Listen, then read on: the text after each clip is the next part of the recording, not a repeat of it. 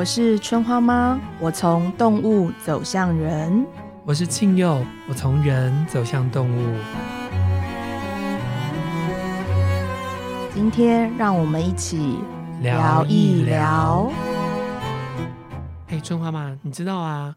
我有一个很喜欢很喜欢的艺人，叫做志玲姐姐。哦、姐姐，嗯，志玲姐姐啊，出了一本书，叫做《刚刚好的优雅》。嗯，然后她最近过生日的时候啊，她把她的愿望许给了她的小孩。哦，这是一件让我觉得很浪漫的事情。嗯，所以呢，今天我们想要跟春花妈这个妈来聊聊怎么当妈妈，因为从志玲姐姐当妈妈，就会让我想到每一个妈妈的心目中啊，孩子都是那个最纯洁的、最小宝宝的那个样子。嗯不管他未来多大了，都还是那个宝宝的样子。嗯，但有一天，这些妈妈就会用他们所付出的爱，嗯，反过来的给我们很大的压力。你嘞，作为一个这个动物沟通者，然后自己又是呃动物的妈妈，你怎么看这个事情？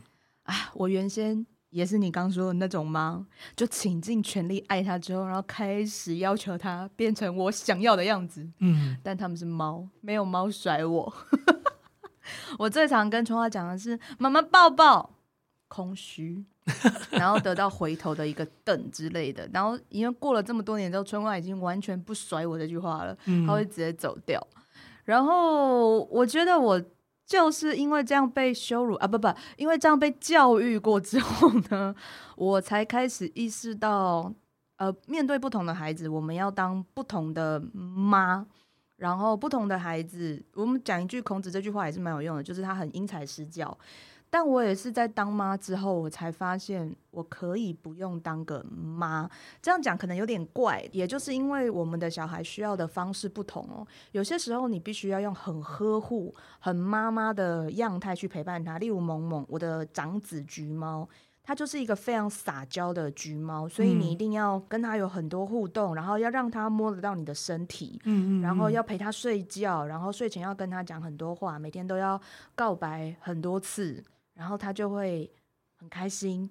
他到现在已经十岁了，还很像一个长不大的小孩。可是那是他喜欢的样态。所以至于他，我是一个很宠溺他的妈妈。那至于春花呢，我大概就是比较高级的仆人。嗯，就是他，他真的很会叫我做东做西。然后他很会教育我，他喜欢怎么样的陪伴。嗯，嗯，例如说白天他不喜欢我碰他，也不要摸他，也不要想要梳毛，想要叫他过来，什么都不行。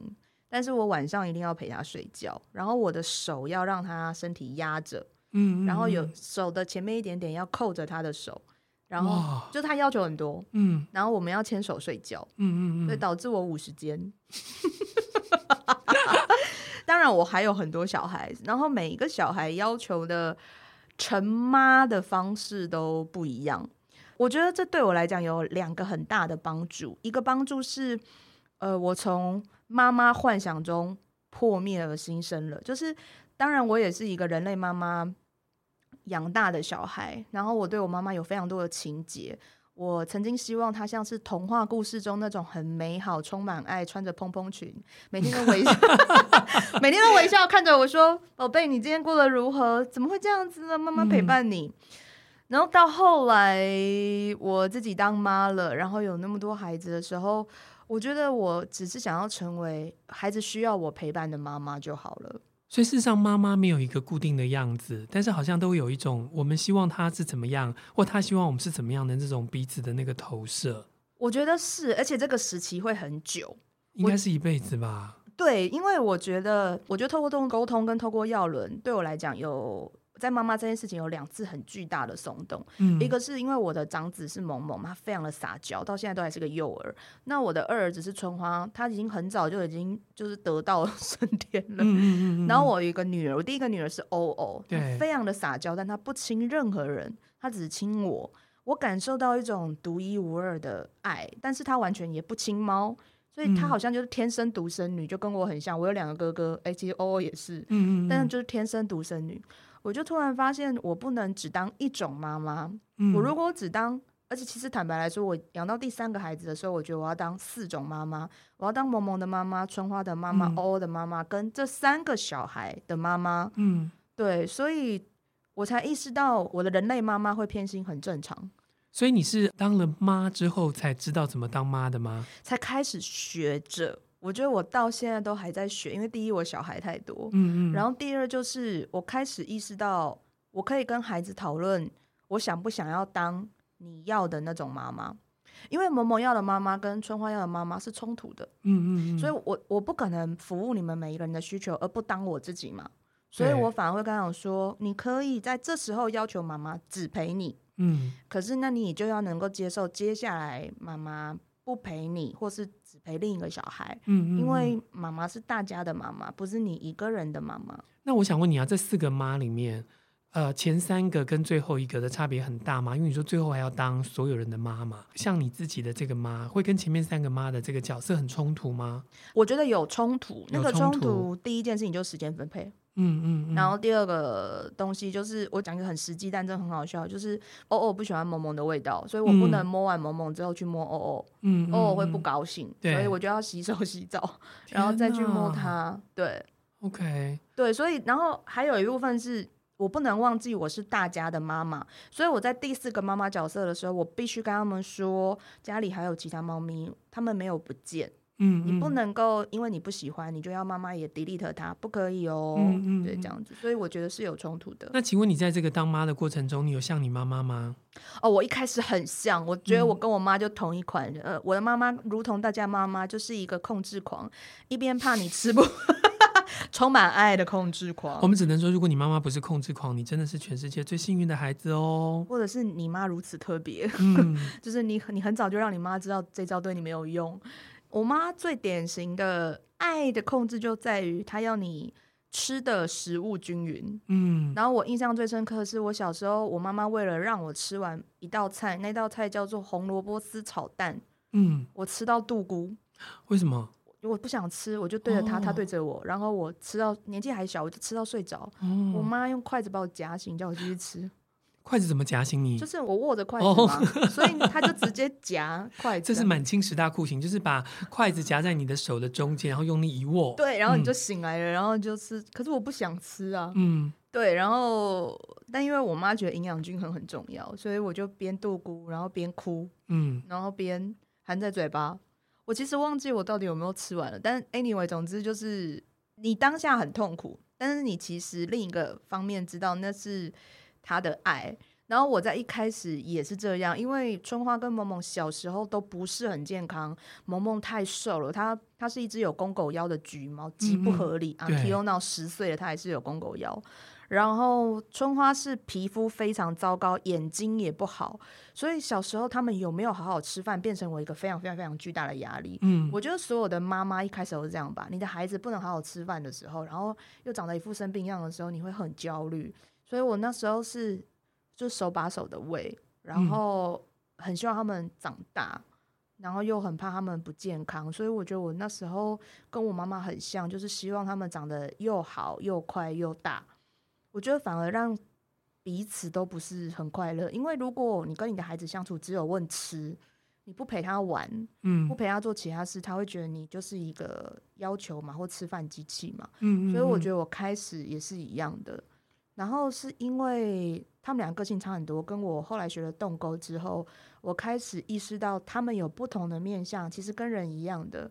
有食衣住行，有喜怒哀乐的情绪需要被尊重。对，我才开始用另一个更体贴、更有空间的方式去理解他们的需求。嗯嗯，对对对。所以你是从呃，在当了动物沟通的这个这个呃专长之后，然后才让你自己成为现在这样子的一个妈妈吗？对，然后我觉得这真的是我一直在 work 的事情，但终于实现了，叫做平行关系。我觉得我跟我妈妈最大的不平行，不见得是她多不好，是因为我们根深蒂固的相信妈妈比我们有权利可以控制我们的生命。嗯，但是其实我打从我叛逆以来，或是我学会平行这个字以来，我追求的就是我所有的关系最好是都能平行的。这个就是我常在看这个我们的我们的社会的父亲跟母亲，他们都被认为是所谓的在上位者，然后小孩就是在下位者，所以好像小孩就必须要去满足自己的。爸爸跟妈妈。对啊，但是其实我觉得我爸妈应该也很想 当小孩吧，就是每一个人都应该是立体的。对啊，他只是在这个关系里面，他是个爸爸，但是他在别的关系，他也是个儿子啊。对啊，他也是个老公啊。嗯，我就觉得我所谓的平行关系就是上下是流动的。然后我的，嗯、我觉得我的小孩就是教会我这件事。他在叫我妈妈的时候，不是要求我像样像个妈妈，你只是刚好角色是个妈妈。对对对对对，所以他可以宠爱我，他也可以拒绝我，然后。嗯我们都有同等的权利，我也可以拒绝。妈妈现在在上班，真的不能跟你玩。所以我，我、oh. 我们家其实花了一段时间训练，就是他们其实在我工作的时候，他们知道，当我最后说谢谢你，祝福你一切平安，就是 ending。然后他们，就全部一涌而上，呃，对，他们就会开始跳上桌。就那时候乱按电脑键盘，我不会生气。嗯，嗯，嗯，可是当我在讲话的时候不行。那我现在正在训练春吉嘛，因为他还不会。对，春吉就是那个我们共同的共同的，共同的小孩，小孩长得像杏鲍菇的一只猫。除了他，其他孩子都没有这个问题。你说不会像杏鲍菇吗？不会啊，杏鲍菇就很爱乱踩，但是其他猫都会知道，讲完那句话，妈妈才会跟我玩。哦，对，然后讲完那句话，他们也可以把我电脑盖下来，因为我不会生气。嗯、我我不会生气，我就不会驱赶他们。那请问你从当了妈之后，你有跟你妈妈，因为你刚刚讲你跟她有很多的情节嘛？嗯、你这些情节有慢慢慢慢被打开吗？有哎、欸，我觉得跟我妈妈生命中有几个历程，我开始松动，就是她终于不用那么辛苦当妈妈，我也不用那么辛苦当一个叛逆的女儿。呃，有几个情节，一个情节是关于我父亲的死亡嘛，我觉得死亡会带来一些松动，可是对我来讲。真正开始，我去思考，我妈是一个很好的妈妈。我现在讲很好妈妈，真的是我心里认同她是一个很好妈妈。嗯，就是因为我开始当妈之后，我其实感受到一个很纯粹的东西，就是她真的很爱我。嗯嗯嗯，就她真的很爱我这件事情。为什么要再学习？是因为我爸妈把我顾得很好，我爸妈从小到大都有陪在我身边。嗯嗯。那这件事意味着，就是我们的冲突是从小 到大的。嗯嗯。就是当一个像样的女儿，当一个成绩好的女儿，当一个呃符合他们形象当中的女孩子一样的女儿，是我父母一直在给我的压力。当然是因为他们也受到这样的压力。可是我很早就不像个女生，我很早就很叛逆，然后我很早就有自我意识，所以他们很辛苦。特别是我妈妈，因为我妈妈是女生嘛，因为我妈妈是一个事业女强人，我觉得她其实内在有一个对话是，是不是因为我不像女生，所以我没有办法把你教得像个女儿？所以你看，这个就是妈妈很多很多的给自己的压力嘛。她很偶包，她很辛苦。但但是听起来你就是出生在一个性别比较不平等的家庭里，对不对？对对对对对，我觉得我妈也不特别坏。她其实就是那一个时代的女人，因为我妈现在六十几岁，嗯、然后她生长在一个重男轻女的家庭，所以她不自觉的也重男轻女了。对对对对，然后呃，我觉得我妈妈内在矛盾比较多一点点，是因为。她就是因为生长在一个重男轻女的家庭，所以她她跟她的姐妹有一个非常可爱的约定，嗯嗯，姐姐一定会收妹妹的女儿当干女儿，就是让她有两个妈妈疼。所以我的三阿姨也是我干妈，嗯嗯嗯，这个是很棒的传统，很棒很棒，因为他们就是不被重视的女儿嘛，所以她们很她们姐妹到现在感情就非常好，都还会一起出去玩这样子。可是她们就是最严重重男轻女的那两个。你是说，所以你同时有两个重男轻女的妈妈，一个妈妈，一个干妈？对对对对对对。嗯、然后我觉得这件事情，就是因为，嗯，即便他们知道这是一件错事，可是他们从来没有在这个性别上被，就没有在女儿的这个角色上被好好的珍惜过，但是一直被索讨。他们都是很孝顺的女儿，嗯嗯嗯，所以他们做的事情，也是重复自己的人生。OK，对。然后我觉得，我觉得我妈妈很有福气，我妈妈也很勇敢，嗯、所以她她生了我这样的女儿。你其实 福气跟勇敢来自于有了这样的女儿，因为我三阿姨的女儿就是跟他们比较像哦。可是我 okay 我妈生了这个女儿完全不像，我超早就叛逆的，在我爸爸的爸妈的标准，我很不孝顺呐、啊，我不顺嘛，所以我就不孝嘛。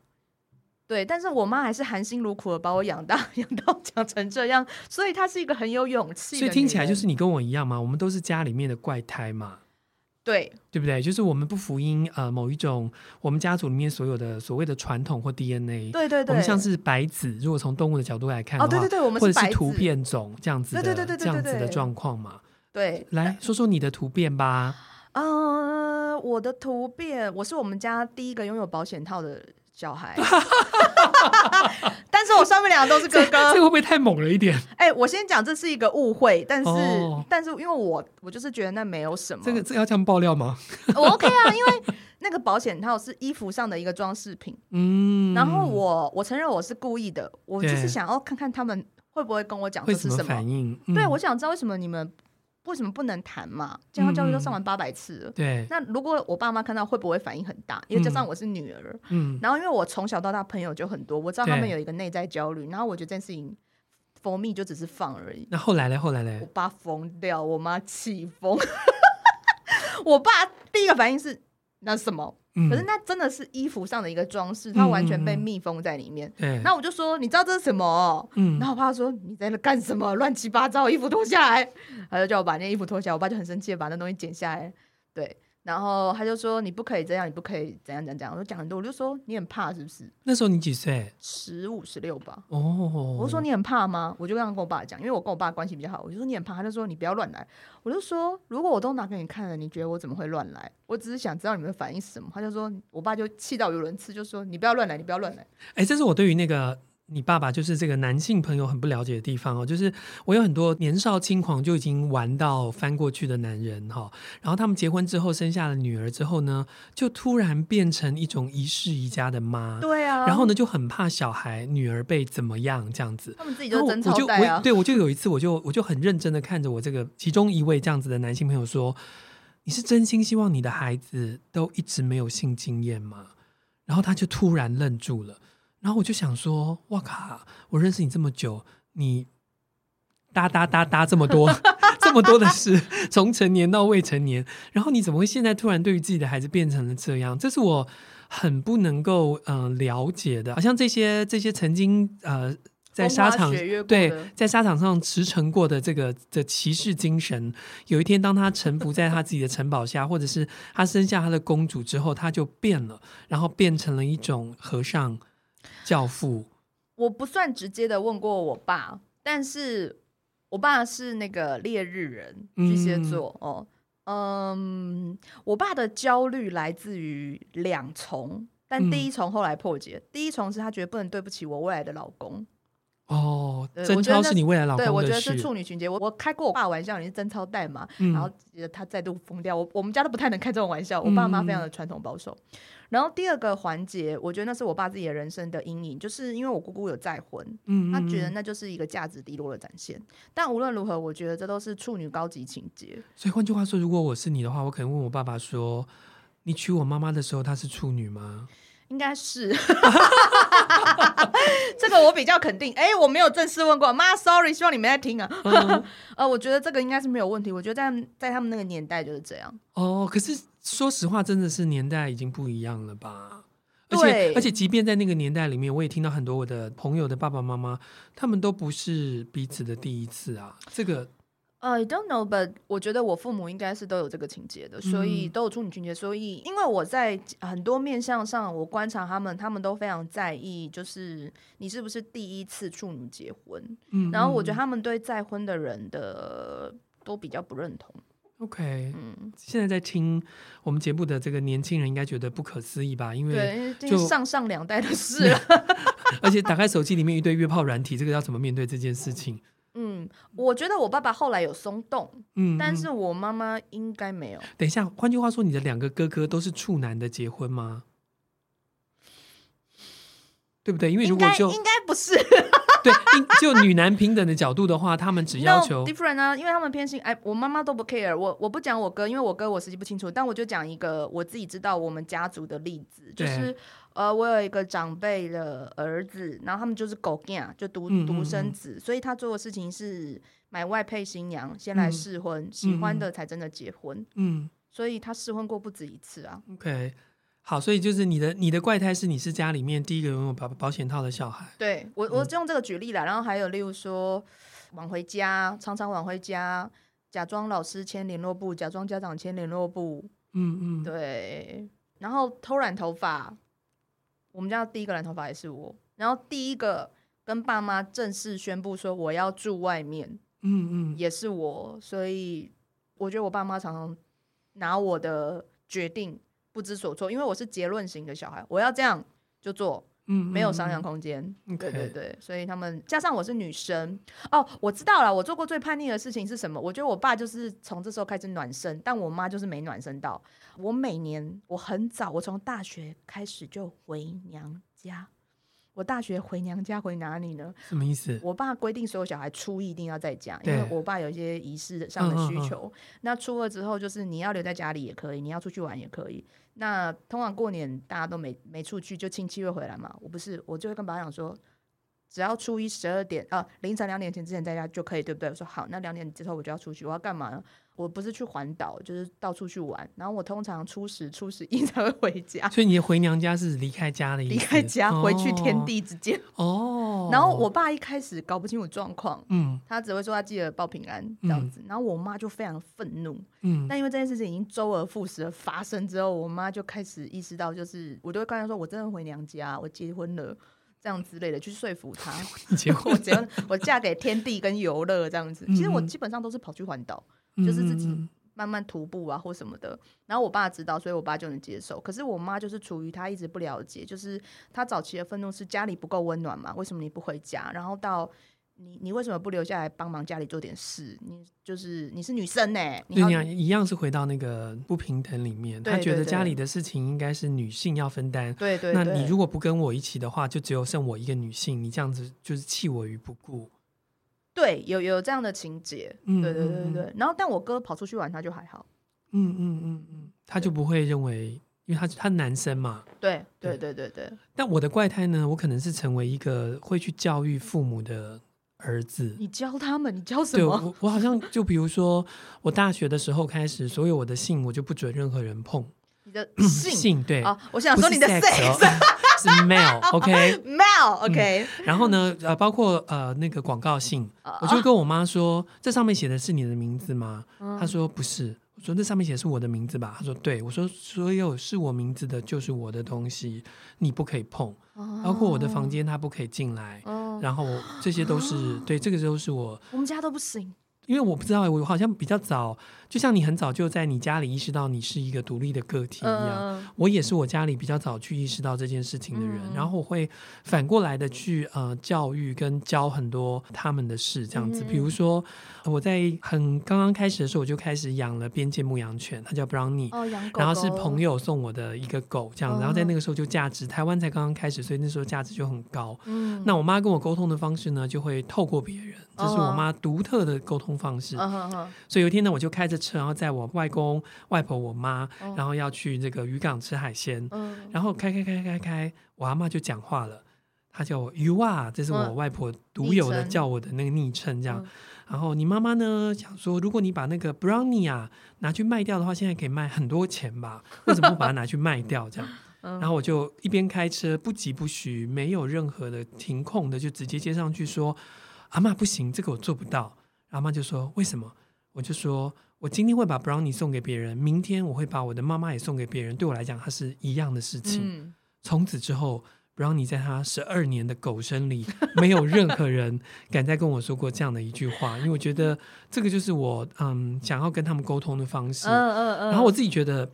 呃，人年纪越来越大之后，就越来越难教。嗯，所以当我们越来越大之后，会希望我们能够去教育我们的父母，就像有一天我们也希望我们的孩子能够教育我们一样。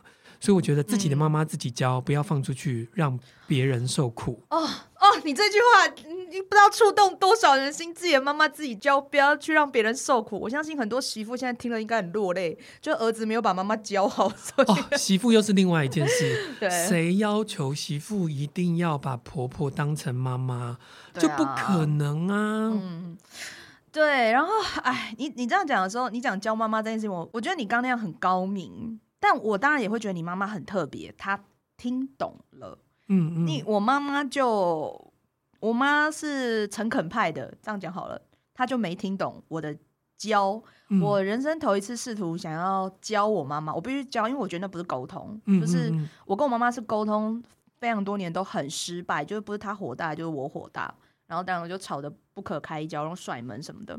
然后我头一次兴起要教我妈妈。这件事情就是，我觉得我们实在是没有任何对谈的基础。然后我觉得我妈妈越老越孤单，越可怜，因为就是小孩更不理她，然后我爸爸也忙嘛，所以我就想要让他知道，就是他不要再用。很勤勒的招数，就是边哭边打电话给我们，或是打电话给仲阿姨，叫仲阿姨反攻我们这件事情。嗯、然后我希望他看清楚，就是他一直当个受害。我那时候的定义就是，你一直当个受害者，对我们的关系没有任何帮助。对，所以我那时候就非常自以为是的教他。我教他的方式就是，我买了心理学的书。你这个有因材施教吗？哎，那时候不懂嘛，就是念了，oh. 你看念了点书，人就智障了。嗯、就是因为我觉得那本，我觉得那那几本心理学的书很有用，然后我还特别选了浅比较浅白的，嗯、我个人觉得浅白的给他，然后我还帮他加了封面这样子，我就借给他，我说妈妈你可以看一看，看一看，我们可以聊一聊这样子。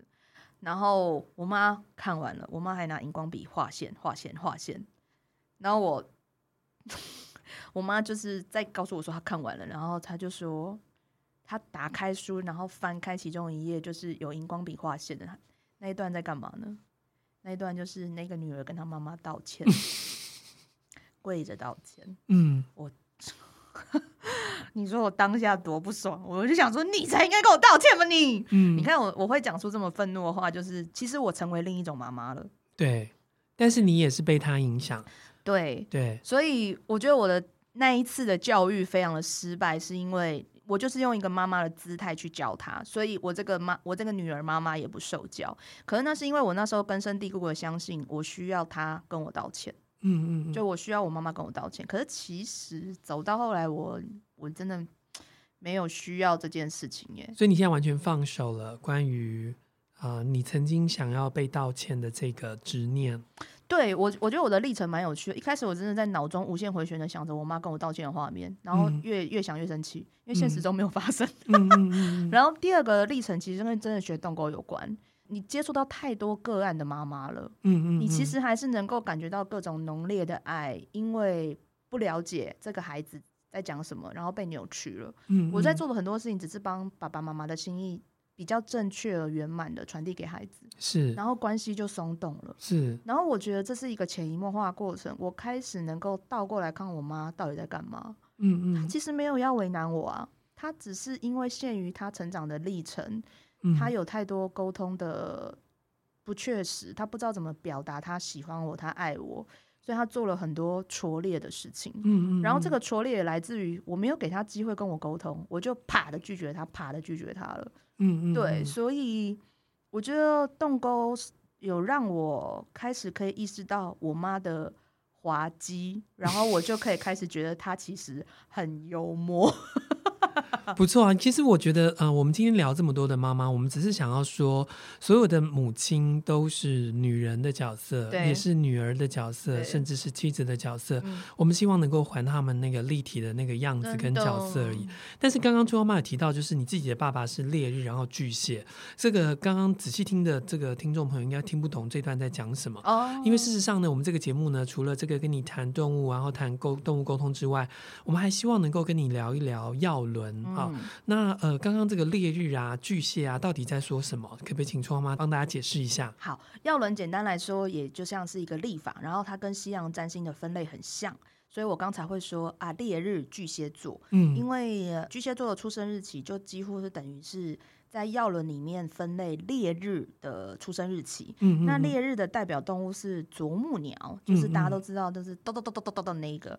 然后啄木鸟是一种很有趣的动物，它们基本上偏一夫一妻制，然后爸爸妈妈会共同照顾小孩，然后他们每次生的蛋就是很多颗哦，一般的鸟窝大概就是三到五颗吧，可是他们是可以生十几颗的那种。然后妈妈非常会顾小孩，假设中间的蛋比较早熟，它就会。把那个蛋调整位置，就是它会编号啦。然后就算小孩生出来，他也会编分编号一到几号，谁吃过谁还没有吃过，所以这么厉害，超强的，而且他们的孵化率跟成长率很高，嗯，嗯，所以你就知道爸妈一起养小孩功效很好，就没有谁先秃头谁先死掉这样子。所以烈日啄木鸟很适合当妈，非常会当妈。哦哦、我讲的是生养型的妈妈，会生。而且会养，会养，她很会训练老公，嗯嗯，对，所以她其实是一个非常适合当生养型母亲的，嗯嗯，对，就是她会非常资源均匀的让每一个小孩子长大长好，但我不知道你有没有了解，在刚才画面之中，我们没有谈论孩子的个性。没有啊，没有，就是生养型的妈妈。嗯、因为坦白来说，烈日就是一个秩序控制狂。嗯，嗯，我喜欢孩子长得一模一样大，一模一样健康，一模一样好。大家同一天学飞啊，今天一到三号练完之后，四到六号练、嗯、，OK，然后再回到一到三号，就是他其实是在一个一步一脚印的过程当中。好，那我有个问题啊，你刚刚讲到说，啊、呃，药轮的立法几乎等同于西洋的占星，嗯、那有占星就好了，为什么要药轮呢？嗯，我觉得，我觉得这也就是另一个我谈到就是我松动的部分。为什么药轮？我觉得占星也很棒，因为它也是一个古老的学问，而且它是一个横隔就是几数千年的学问。但其实药轮也是，只是因为我们的知识系统不知道北美的药轮已经那么久了。那对我来讲，没有没有只有 A 或只有 B。我会觉得我也需要耀伦的原因，是因为我觉得我因为耀伦的解释的方法，我开始松动了我很多关系哦。呃，我以前在学习知道巨蟹座的时候，就觉得哦，我就是一个母爱很强啊，然后会照顾很多很好的人。可是我自己觉得我跟巨蟹座处的没有很好。嗯，我也是。对不起，巨蟹座的朋友。哎呀呀！然后我在学到药轮的时候，我在想说，奇怪，其实我是能够接受被爱的啊。我觉得巨蟹座人很会，而且我觉得巨蟹座人都很爱我。嗯。可是为什么我没有办法接受巨蟹座的爱呢？我觉得很困惑。直到我开始学习药轮之后，我开始懂了。嗯。我为什么没有办法接受巨蟹座烈日人的爱？是因为我必须要符合他的样子，我必须是编号三之一的一，嗯我不能演二哦。嗯然后。当他跟我讲他爱我的时候，我一定要点头说是，我也爱你。嗯嗯，或者是说我必须要用他懂的方式回应他，他才能够相信我是存在的。嗯，可是我就说嘛，我天生叛逆啊，或者是说我就是不喜欢按照秩序，可是我一样爱你啊，你不能因为我不像样，你就觉得我不爱你了吧？嗯嗯，对。然后这件事情，我在看到啄木鸟的习性的时候，我就。我就突然可以了解了哦，懂懂懂，所以这样有点像是我们有这个西洋历，可是我们还是要有阴历，因为阴历就是农历是更适合种植的一个历法。对，所以我在想，呃，就是在我们的节目里面会特别去用到了这个药轮啊，还有动物沟通，去跟大家聊一聊，就是呃你旁边的人的这些个性。那我们今天既然聊到妈妈的话题的话，我知道药轮有分四大家族，对，是不是请创妈来聊聊看这四大家族的妈妈各是什么样子呢？OK，呃。在药轮里面讲四大家族啊，就是有点像是地水火风的概念，所以如果你用西洋的占星的概念带入也可以哦。好，他的家族是哪四大家族呢？他是从海龟家族，我本人对，嗯，然后他再就是青蛙家族。嗯，然后再来是雷鸟家族，然后最后是蝴蝶家族。你本人啊、呃，我本人我是蝴蝶，蝴蝶我有翅膀。那海龟家族的妈妈就是比较典型啊，你我在呃传统八点档长寿剧里面能够看到的那种，就是。